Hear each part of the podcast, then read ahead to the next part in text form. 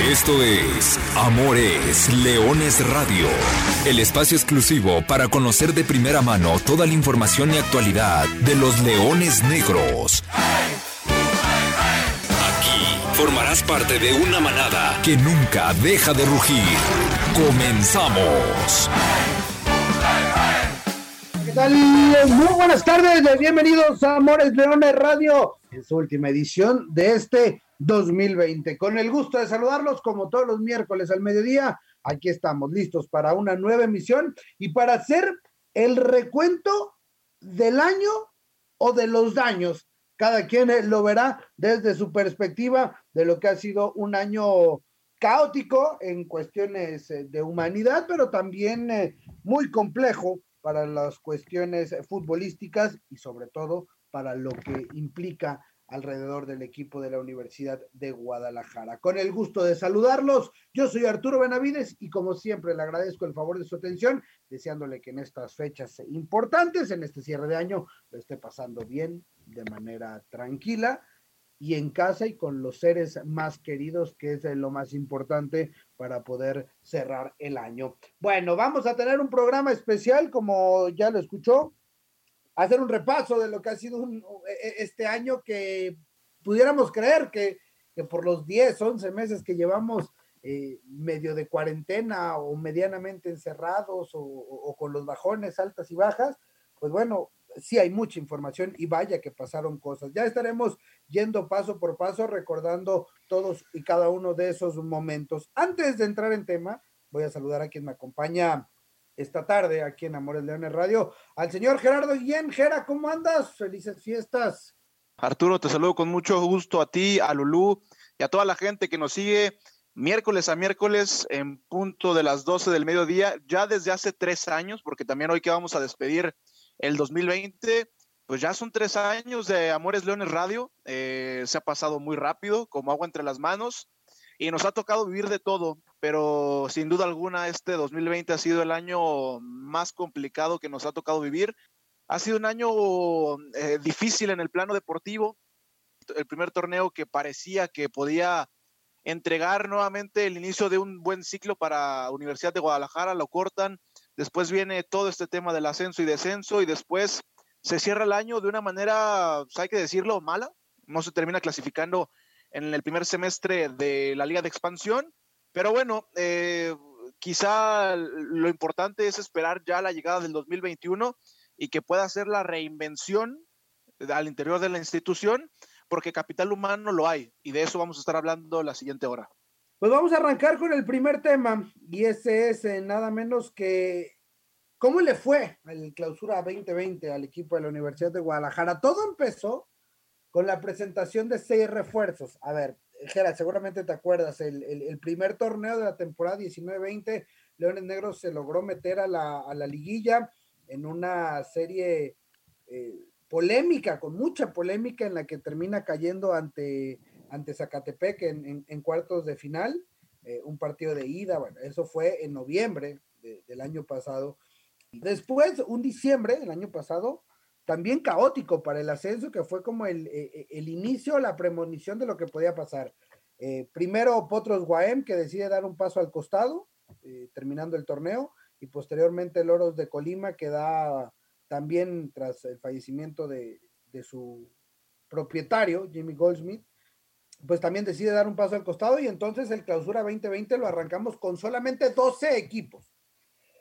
Y Loren Negro se reforzó, y en enero de este año presentó al Topo Valenzuela, incorporó a Raúl Ramírez, al Tepa González, regresó Toño Santos, los extranjeros Gilton Díaz, Malik eh, Yamal, eh, Luis Ortiz, otro colombiano, defensa central, quien por cierto no tuvo la oportunidad de debutar, el profesor Víctor Hugo Mora, como auxiliar técnico, se incorporó al, cuerpo técnico de Leones Negros, con el claro objetivo que era buscar el ascenso, ¿no? E, e, en ese clausura 2020.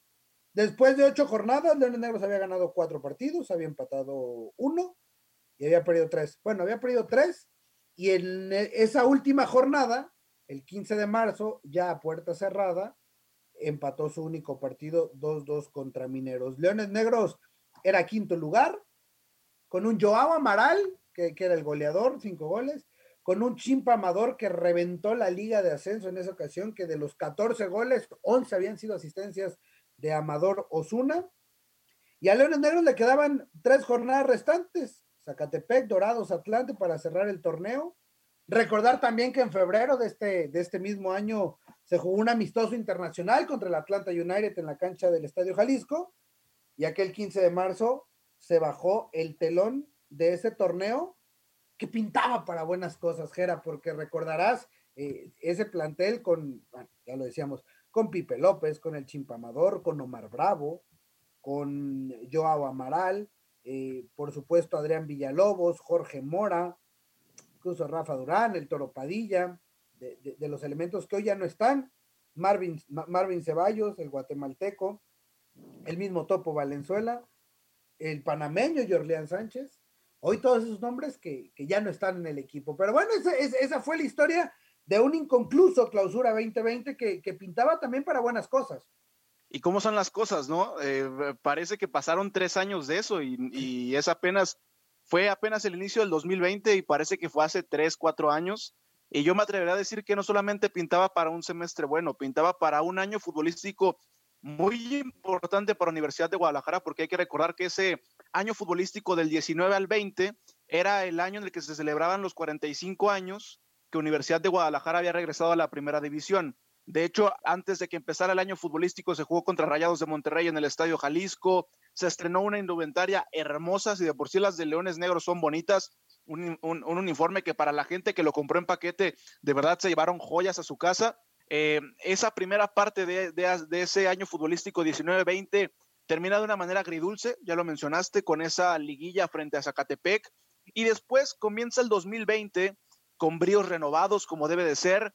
El equipo comenzó muy bien, me parece que fue la última colita de, ese, de esa Universidad de Guadalajara imbatible en casa, era el mejor local en toda la, desaparecida eh, Liga de Ascenso, el Ascenso MX, y después te cortan el torneo y vienen muchos meses de incertidumbre que creo que vamos a tocar en el siguiente bloque, pero sí, era un año futbolístico muy importante para la institución y que, ya, y que por distintos imponderables, por distintas eh, circunstancias que pasaron durante esos meses, no pudieron coronarse como debían. Era un plantel sumamente poderoso para la categoría en todas las líneas, que precisamente estaba armado para eso y que después eh, también por temas que vamos a tocar en el resto del programa, terminó desmantelándose porque ya no tenías cabida de acuerdo a las nuevas eh, características que ibas a tener en tu entorno próximo, en, tu competencia de la que eres parte. Entonces, en lo que tenía que ser un año futbolístico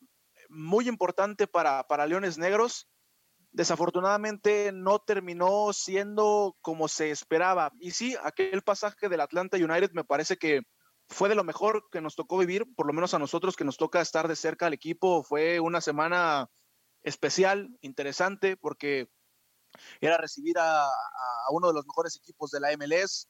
Eh, aquel partido en el Estadio Jalisco tuvo una muy buena entrada, una muy buena respuesta. Sirvió para empezar a conocer a las nuevas caras de Universidad de Guadalajara de cara a la segunda parte del 2020 y le terminas ganando a, a un equipo importante que vino con todas sus figuras, ¿eh?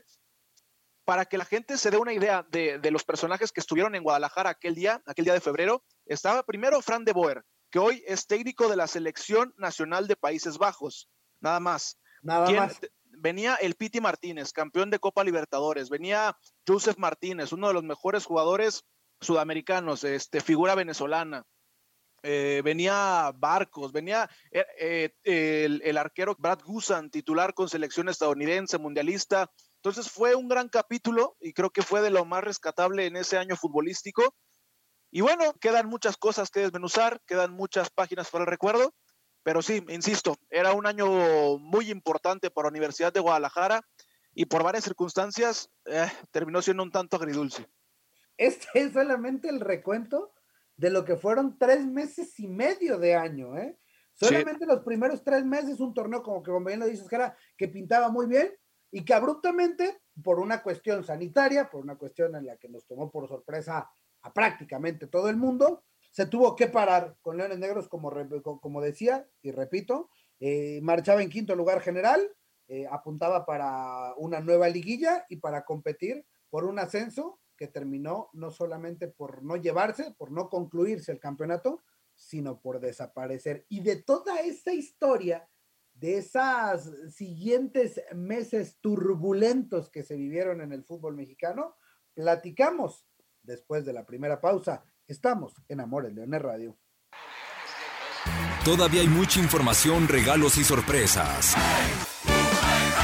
Aquí en Amores Leones Radio. Voy a saludar con mucho gusto también al señor Ricardo Sotelo. Ricardo, estamos platicando de, de, lo que fue los primeros tres meses y medio de torneo. Y entonces nos llegó la pandemia, aquel 15 de marzo, donde, por cierto, Universidad de Guadalajara fue el primer equipo que mandó o, que informó que iba a jugar su partido de ese fin de semana a puerta cerrada. Al día siguiente apareció la liga cerrando todos los partidos de todas las categorías, pero Leones Negros fue el primero en, en, en, procurar por velar por esa, por esa prevención. Sí, si mal no recuerdo fue contra Mineros, ¿no? Domingo al mediodía.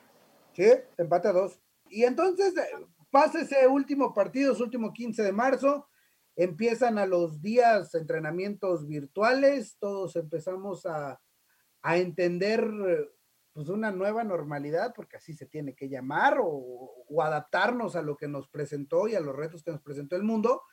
Pero resulta que durante ese mes, entre marzo y la primera semana de abril, se empieza a filtrar una información que, que vaya que llamó la atención, que muchos no la quisimos creer, eh, empezando por un servidor, no la quise creer, sí. la, la, veía muy lejana la posibilidad de que, de, de que algo así eh, sucediera de que se manejaba la posibilidad de que el ascenso desapareciera, o sea, la oportunidad de subir y bajar en la Liga MX. Aunque hay que recordar, Jera, amigos, que, que, el descenso ya no existe en el fútbol mexicano desde hace muchos años, ¿no? Pero ahora además venía esta otra condicionante de quitar el ascenso.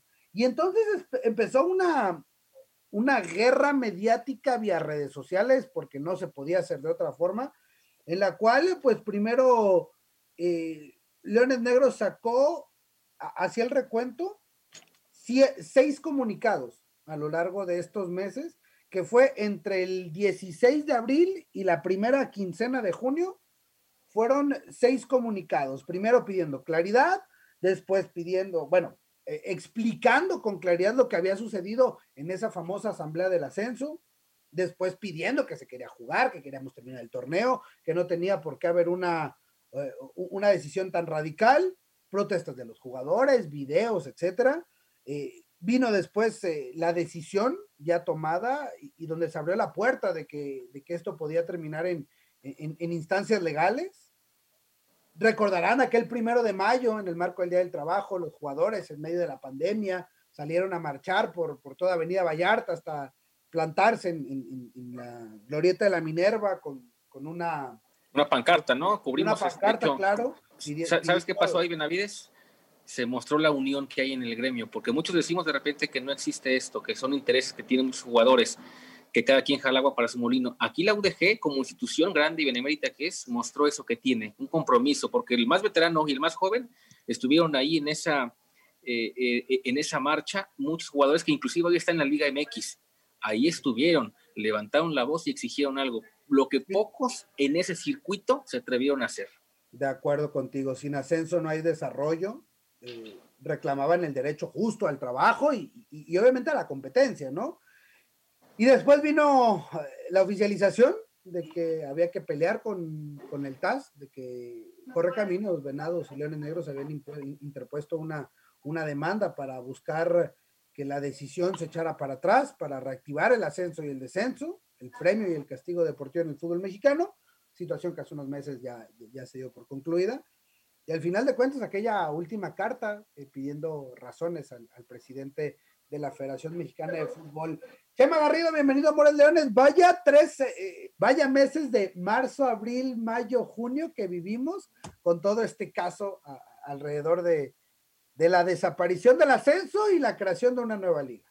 Sí, ¿cómo están? Quiero saludarles. Sí, tienes razón. Es que no podríamos decir que fue la primera mitad del semestre o la segunda, sino que fue tal cual la etapa más álgida. Donde estamos entendiendo a, a, a, lo que nos íbamos a enfrentar o a lo que estamos enfrentando en estos momentos, que a la fecha, 11 meses después, seguimos realizando eh, los programas a distancia y seguimos todos trabajando desde casa. Jera, fueron meses, acá lo, lo repetimos miércoles tras miércoles, fuimos dándole seguimiento puntual en Amores Leones. Sí, eh, lo platicamos quizá por tres meses, miércoles a miércoles en este espacio, y decíamos que en ese entonces los, los dueños del balón, que son prácticamente los dueños de los equipos de la primera división, que también ellos pueden meter mano en el, en el extinto ascenso MX, en la categoría de plata, ahora Liga de Expansión, y que ellos se aprovecharon de toda esta incertidumbre para orillar a los equipos del ascenso para decir, bueno, pues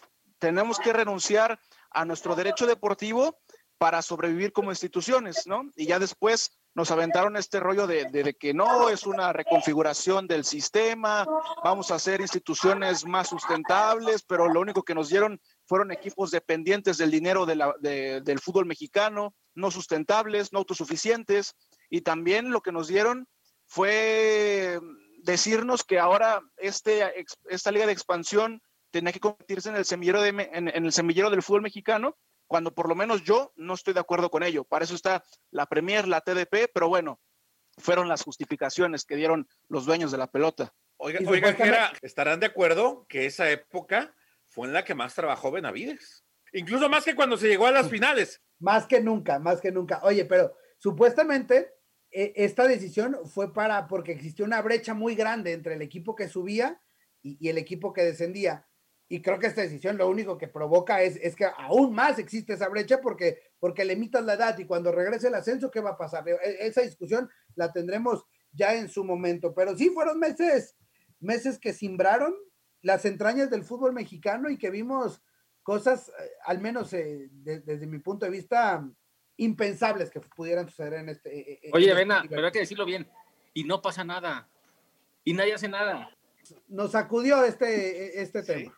Sí, uno espera de repente, o uno veía que, las cosas tomaban un camino cuando eh, hay, hay, dos, las últimas dos gestiones del Atlas son las que se encargaron, eh, dos grupos muy poderosos, muy fuertes en el mexicano, con mucho peso.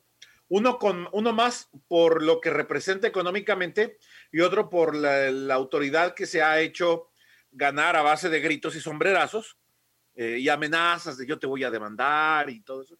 Bueno, el caso es que eh, con base en ese poder ganado, eh, el ascenso lo fueron liquidando, liquidando, le fueron cortando una pierna, luego la otra, luego le corto un brazo, luego lo mutilo más, luego le quito por acá, hasta que se desangró y se murió. El último equipo que ascendió al fútbol mexicano, estamos hablando de que fue el San Luis, en el año 2018. ¿Y cuántos pasaron después? ¿Cuántos tuvieron que pasar antes de que el San Luis fuera, fuera equipo digno de ascender?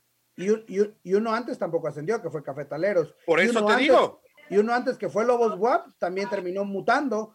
Y, entonces el problema, eh, y el problema, como dijimos en su momento, no es que los de arriba están mal. O sea, al, final de cuentas, eh, el castigo o la multa económica que, que, interponen arriba es lo que termina matando a los equipos, no es lo que está abajo.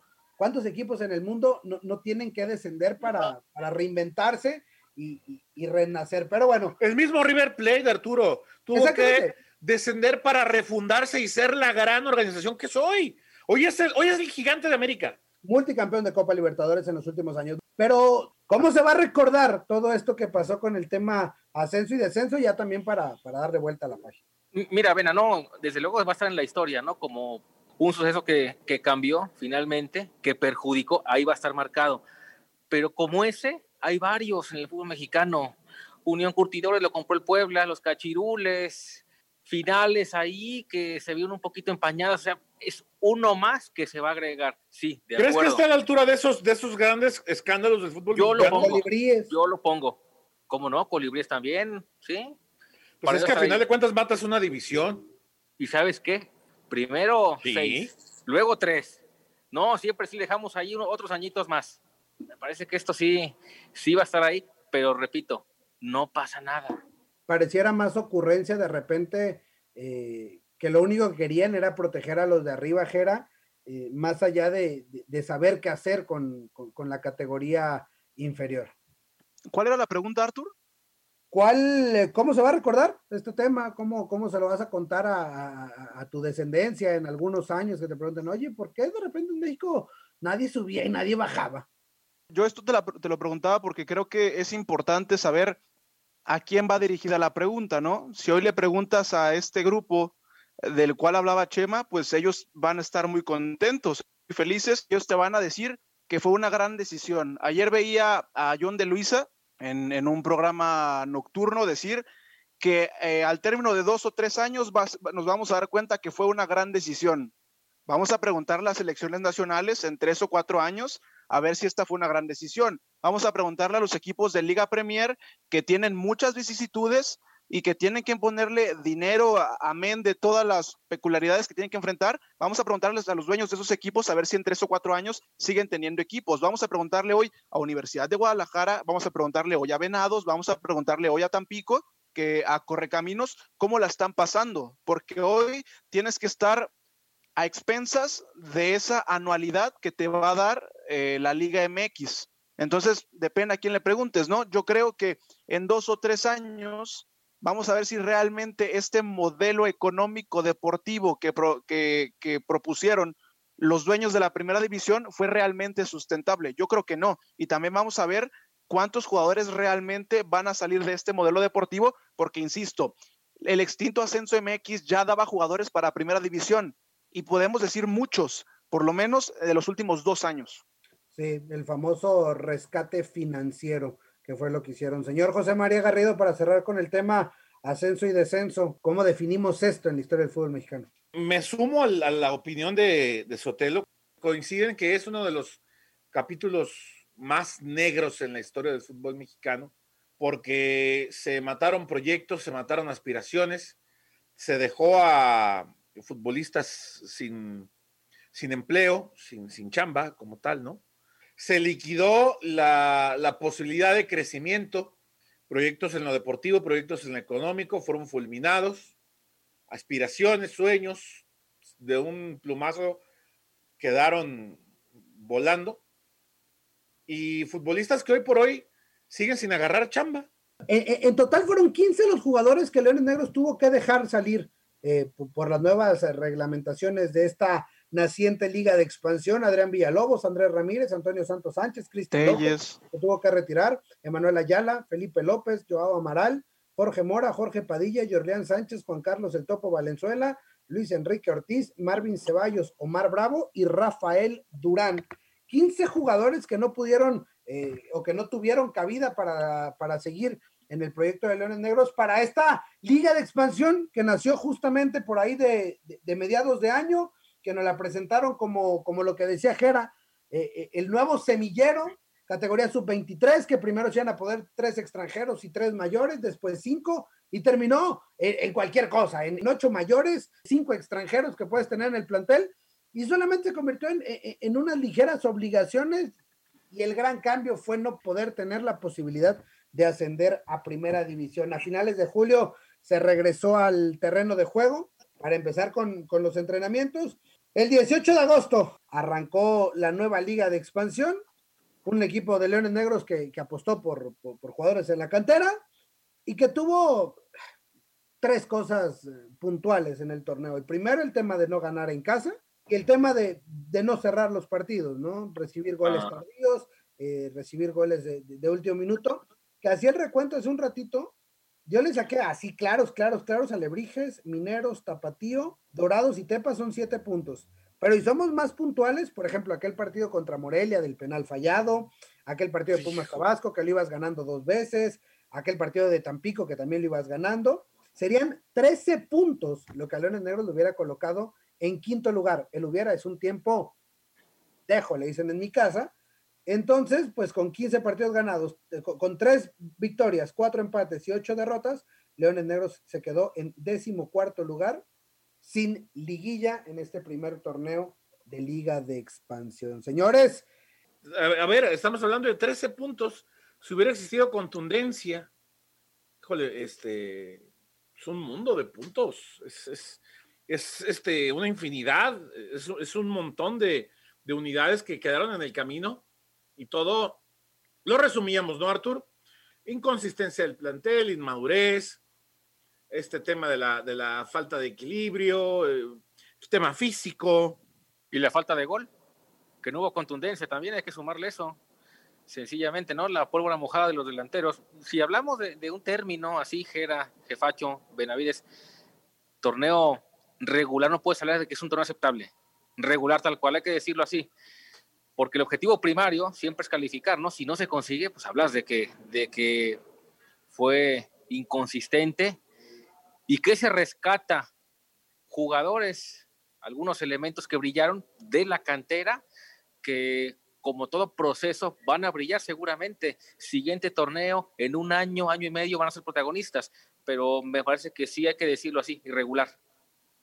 Yo sí creo que fue un torneo totalmente delusorio por, por, por, usar un término un tanto más blando, porque si de por sí cuando a Universidad de Guadalajara en el último par de años se le llegó a presentar algún torneo sin clasificar, cuando no tenías el premio del ascenso, aquí se había dicho que era, era un desastre, que, un equipo como Universidad de Guadalajara no se metiera ni siquiera entre los primeros ocho. Hoy, cuando tienes un torneo donde de 16 clasificaban 12, me parece que es totalmente inadmisible para una institución como Leones Negros, más allá de todas las circunstancias que se fueron presentando los últimos años, los últimos meses, perdón, con el armado del equipo, porque aquí lo dijimos dos semanas antes de que comenzara el Guardianes 2020. Aún así, Leones Negros tenía una de las cinco o seis mejores plantillas de esta categoría y, por, y, tenías por lo menos dos jugadores línea por línea para competir. Tienes un buen, tenías un buen portero como Salim, tienes a dos grandes centrales, te quedaste con Romario, te quedaste con, con Raúl Ramírez que venía de Loros, tenías buenos delanteros, eh, el, Tepa estaba puesto para que fuera un, jugador importante después de seis meses a prueba al lado de Omar Bravo, tenías jugadores que se habían quedado como el Chimpa Amador, tenías a Baltasar, entonces, para mí me parece que es admisible, eh, más allá de, todo lo que pudo haber pasado los meses previos al inicio de la temporada. Y quizás sí, yo me sumo a lo que dice Sotelo, eh, algunas notas altas como eh, tienen que ser los canteranos y que de cara al siguiente año van a ser quienes van a cargar en las espaldas el peso del equipo y que no puede presentarse otro torneo como lo fue este. Sí, totalmente de acuerdo. Y hablando justamente de lo que vendrá, para el equipo de Universidad de Guadalajara, pues prácticamente cerrando lo que es la pretemporada. El torneo de Liga de Expansión, el Guardianes 2021, arranca el martes 12 de enero. Leones Negros debuta el domingo 17 de enero, cancha del Estadio Jalisco, recibiendo a Coyotes de Tlaxcala. Hoy el equipo está viajando rumbo a Aguascalientes para mañana jugar un partido amistoso. La próxima semana tendrá programado otro más y esa será la última pruebas antes de ya arrancar en forma el Guardián 2021. Sobre esta polémica, porque mucha gente lo ha, lo ha preguntado, después del día 10 de enero, cuando se termine ya este periodo, este, este segundo botonazo, ¿qué va a pasar con la afición el siguiente torneo? ¿Tú sabes ya algo?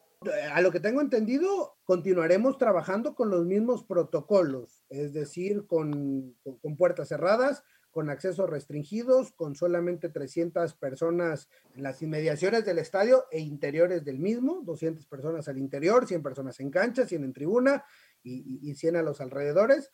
A lo que tengo entendido, se mantendrán los protocolos. Esperemos que, que conforme avance esto y conforme nos lleguen los piquetes a todos y cada uno, pues bueno, podamos de pronto eh, regresar a, a, lo que teníamos al inicio de, del 2020. Pero bueno, esa es la realidad. Ese ha sido el año 2020. Ya para entrar a la recta final, les voy a pedir que en breves palabras me den eh, su, su resumen. Ricardo Sotelo. Mira, eh, un año recordado en la historia mundial este 2020, ¿no? No se puede hablar de que haya sido un buen año, de que hayamos crecido o aspirado a algo más, se, estancó definitivamente, no debería ni de existir este año. Yo así lo digo. Pero tengo esperanza en el 2021 y tengo esperanza en Leones Negros en, en, ver a jóvenes que digo, y vuelvo a repetir, que dejaron esos destellos en la cancha, que ya con el paso de los partidos muestran un poquito más de madurez y queremos una liguilla ya Benavides, de veras, para beneficio no de Leones Negros, de la afición jalisciense, está ávida de ver un equipo protagonista y estamos ávidos también de ver que un equipo llegue a altas instancias de los torneos. Gerardo Guillén. Un año para Universidad de Guadalajara complicado, agridulce, que la primera parte prometía para la historia de la institución y que después, por los temas extrafutbolísticos, por temas que no estaban en las manos de Universidad de Guadalajara, pues terminó siendo muy complicado y que también puso de su parte Leones Negros con este último torneo del, del cual hablamos y bueno, que el 2021 pues tiene que ser mejor, eh, tiene que ser un año de reinvención para tanto para la Universidad de Guadalajara como para el entorno futbolístico. Esperemos que así sea. Señor José María Garrido. Un año malo, no hay más. Es un año malo, no para mí, para mí no tiene matices. O sea, respeto, insisto, todos los puntos de vista, pero no, no, no puede ser visto como bueno, un año donde te, insisto, te cortaron las piernas, te cortaron las posibilidades, te cerraron la llave, se acabaron tus posibilidades de crecer como proyecto, eh, aspiraciones en lo financiero, aspiraciones en lo deportivo, se cortó de tajo, no puede ser bueno un año que tuvo todas esas limitaciones, así tal cual lo cerraría yo, Arturo. Yo me voy a quedar con que Leones Negros este 2020 demostró ser un equipo leal, ser un equipo fiel a sus creencias, que desde su cabeza directiva las defendió a capa y, espada, dio la cara siempre por la institución y se ganó el respeto a nivel nacional como una institución respetable. Esperemos que también en la cancha pronto se pueda ganar ese lugar que merece a nivel nacional. Con esto, prácticamente estamos cerrando el año 2020 en Amor es Leones Radio. A nombre de José María Garrido, Gerardo Guillén, Ricardo Sotelo, yo soy Arturo Benavides. Pásenla muy bien en el cierre de año y recuerde que goles son amores y amor es leones. Buenas tardes, buen provecho. Y arriba los leones negros. Hasta aquí llegamos. Gracias por ser parte de esta manada que nunca deja de rugir. Los esperamos el próximo miércoles en Amores Leones Radio.